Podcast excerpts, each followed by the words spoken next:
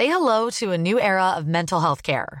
Cerebral is here to help you achieve your mental wellness goals with professional therapy and medication management support. 100% online. You'll experience the all new Cerebral Way, an innovative approach to mental wellness designed around you. You'll get a personalized treatment plan from a therapist, prescriber, or both in a safe and judgment free space. Your cerebral therapist or prescriber will outline a customized plan with clear milestones along the way so you can get to feeling your best. With Cerebral, you're not alone in your mental health journey. We're here to empower you to live a fulfilling life. So take that first step towards a brighter future and sign up today at cerebral.com slash podcast and use code ACasts to get 15% off your first month. Offer only valid on monthly plans. Other exclusions may apply. Offer ends July 31st, 2024. See site for details.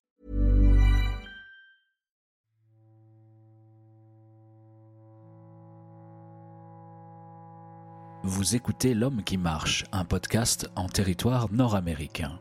Nous y rencontrons l'aventurier français David Van Leck, un homme subjugué par la beauté des parcs nationaux et les innombrables randonnées qu'on peut y effectuer. Je m'appelle euh, David Van Leck, j'ai 47 ans, je suis marié, euh, nous avons 5 enfants. Donc je vis aux États-Unis depuis maintenant euh, deux ans et demi. Et je suis venu aux États-Unis pour une raison bien précise qui est euh, ma fascination pour les parcs nationaux et notamment pour la nature sauvage qui existe encore aux États-Unis. Donc c'est une nature qui, à chaque coin de chemin, nous permet de rencontrer un élan, un ours, des loups, euh, de dormir à côté de renards, comme ça nous est déjà arrivé. Et donc c'est ce qui m'a poussé, euh, il y a dix ans après mon premier voyage aux États-Unis, à venir m'installer ici donc j'ai fait un visa, j'ai obtenu mon visa E2 investisseur et donc ça me permet pendant 5 euh, ans de pouvoir faire les 63 parcs nationaux des États-Unis et avec comme objectif d'essayer de, faire les 5000 randonnées, ce qu'on appelle les day hiking, c'est-à-dire les, les randonnées d'une journée de ces 63 parcs nationaux sur 5 ans.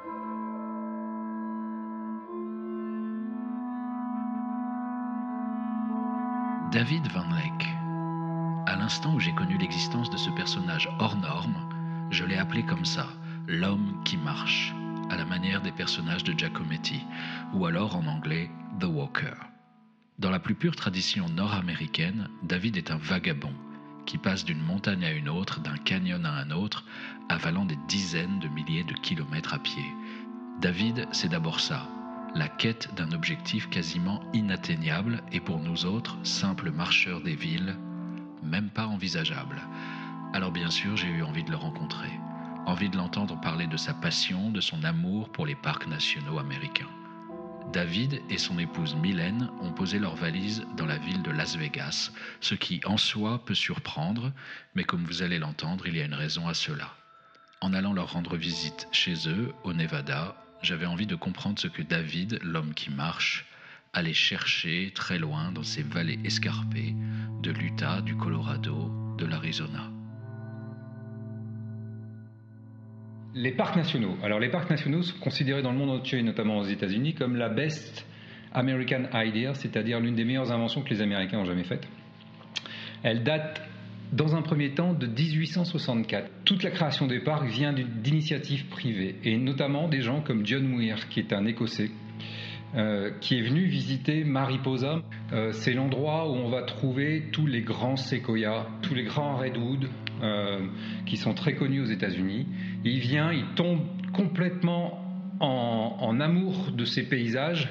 Pour ceux qui connaissent Yosemite, donc c'est une immense vallée encaissée avec des redwoods et des pins euh, gigantesques de 50, 60, 70 mètres, avec des fontaines qui coulent de partout, un ancien glacier qui a fondu des, des rochers de granit, des, des, des, vallées remplies d'animaux sauvages à chaque, coin de, à, chaque coin de chemin. Et quand il a vu ça, à un moment donné, il s'est dit il faut que nous arrivions à préserver ceci. En parallèle, il y avait un, philosophe qui s'appelle Henry David Thoreau, donc connu en France par Henri David Thoreau, euh, qui disait il faut absolument préserver notre nature sauvage. Euh, c'est le meilleur trésor que l'on ait aux États-Unis. pour toutes les générations à venir. Donc tout ce mouvement-là a fait qu'à un moment donné, euh, en 1864, pour la première fois dans le monde, on décide une petite partie de ce qu'est le parc aujourd'hui Yosemite de créer un state park, c'est-à-dire un parc d'État en Californie géré par l'État de Californie. Et ça a donné naissance quelques années plus tard à Yellowstone, qui est très connu. Donc pour ceux qui ne connaissent pas Yellowstone, Yellowstone c'est les fameux grands geysers. C'est 80% des geysers dans le monde sont à Yellowstone. Et en 1872, pour la première fois dans le monde, on crée un national park, c'est-à-dire qu'on crée un parc non plus d'État, mais un parc fédéral qui correspondrait chez nous à un parc français. Euh, donc un vrai parc américain, c'est Yellowstone 1872. Et à sa suite, 63 euh, bah, parcs nationaux ont été créés. L'histoire des parcs est très liée aussi au président, puisque c'est le président de la République dès le départ, donc le président de la Fédération des États-Unis dès le départ, qui donne l'aval, qui signe ce qu'on appelle le bill ici. Il faut savoir que Yellowstone, par exemple, a été créé en pleine euh, guerre civile donc, c'est-à-dire que le président a accepté à ce moment-là de se pencher sur la question d'un parc national en pleine guerre civile, ce qui est quand même incroyable. Ensuite, on a eu donc Roosevelt qui en a créé quatre ou cinq euh, parmi les plus grands et les plus célèbres, comme par exemple Grand Canyon. Et paradoxalement, euh, alors c'est l'ironie de l'histoire, euh, avec un, un, Donald Trump actuellement qui va en créer quatre, dont un qui est encore plus paradoxal que les autres, puisqu'il l'a créé en, février 2019. Euh, c'est à Saint-Louis, c'est le Gateway Park. Alors le Gateway Park a deux particularités. La première, c'est qu'il est, c'est la porte en acier qui est la porte de l'Ouest. C'est de là que les pionniers partaient pour euh, pour euh, pour aller vers l'Ouest, pour faire la conquête de l'Ouest. Mais chose paradoxale, c'est aussi le plus grand musée aux États-Unis de euh, l'histoire des droits civiques euh, des Noirs américains.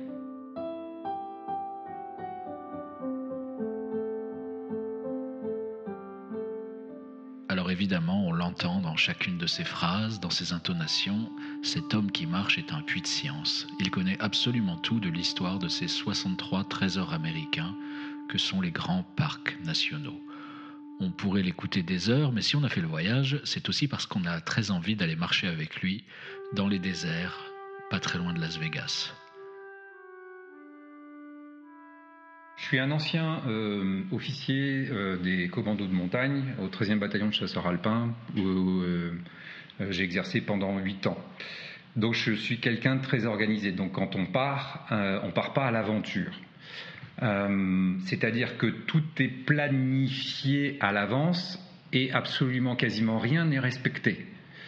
C'est-à-dire qu'une fois sur place, c'est notre instinct, notre envie, c'est euh, la nature qui nous dit oui ou qui nous dit non. Quand on est en plein mois de mai au Colorado et que les rangers nous disent que les trois sommets à, 4500, à 4300 mètres d'altitude, on ne peut pas les faire à cause d'avalanches, et eh ben c'est pas grave, on leur demande euh, ce que l'on peut faire d'autre. Et là, on découvre des surprises encore plus phénoménales. Et c'est ce qu'il y a surtout de merveilleux, c'est que nos plan de départ change pour une découverte encore plus belle.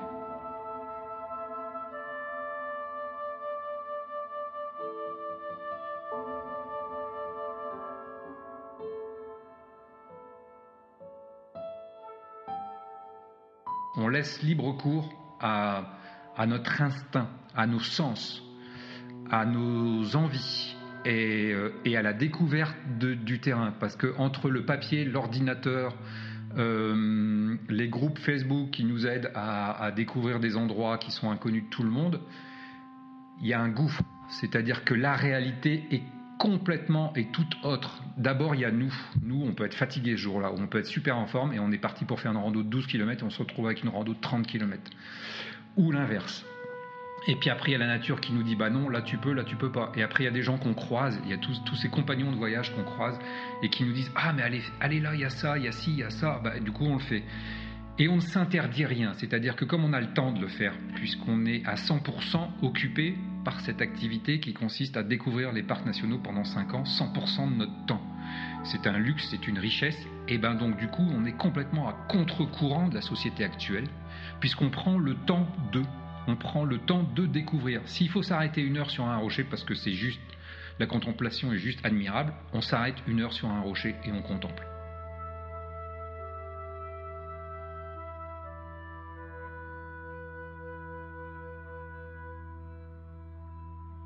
Beaucoup en France ont le culte de euh, Alexander Supertramp. Alexander Supertramp, c'est ce jeune qui est parti, ce jeune idéaliste, qui est parti, et un film a été euh, produit par Sean Payne, qui s'appelle Into the Wild. Et ça a créé une espèce de culte à travers le monde. Je suis assez critique, moi, vis-à-vis d'Alexander Trump, parce que c'est quelqu'un qui est mort parce qu'il n'était pas organisé. Il avait, s'il était parti avec une map, s'il était parti avec un minimum de connaissances sur euh, les végétaux, sur les animaux, il, serait vivant encore. Euh, il avait à 2 km, il avait un passage possible à travers la rivière. Il avait à 10 km au nord euh, le parc national, euh, un parc national d'Alaska, avec des réserves de nourriture pour justement au cas où les randonneurs en aient besoin. il savait pas, il connaissait pas la différence entre un élan et un caribou. il savait pas, par exemple, fumer une, une viande. Euh, nous, avec Mylène, tout ça, on l'a appris, tout ça, on sait faire. Quand on part en autonomie complète, par exemple, 15 hein, euh, jours, 3 semaines, euh, je sais faire. de par mon passé militaire, et qui n'a pas suffi, il a fallu qu'on fasse aussi des stages, des stages pour apprendre à survivre, pour apprendre la différence entre une baie, pour apprendre la différence entre trois carottes sauvages. Il existe trois carottes sauvages dans l'Ouest américain, dont une qui est mortelle bah, vaut mieux savoir laquelle c'est, parce que celle qui est mortelle, c'est celle qui a tué Socrate. Donc c'est mieux de le savoir pour pas finir comme Socrate et plutôt finir comme David, euh, Henry David Thoreau euh, dans notre cabane au fond des bois.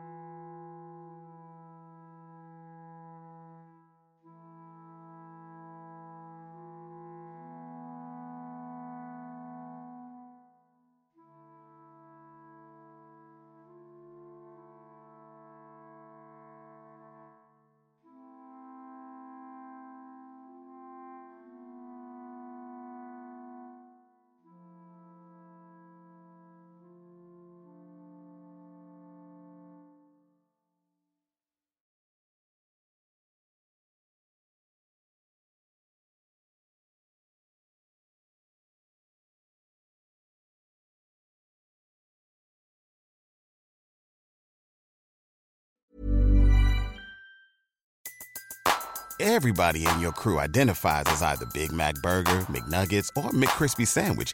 But you're the filet fish Sandwich all day. That crispy fish, that savory tartar sauce, that melty cheese, that pillowy bun. Yeah, you get it. Every time. And if you love the filet of fish, right now you can catch two of the classics you love for just $6. Limited time only. Price and participation may vary. Cannot be combined with any other offer. Single item at regular price. Ba da ba ba ba.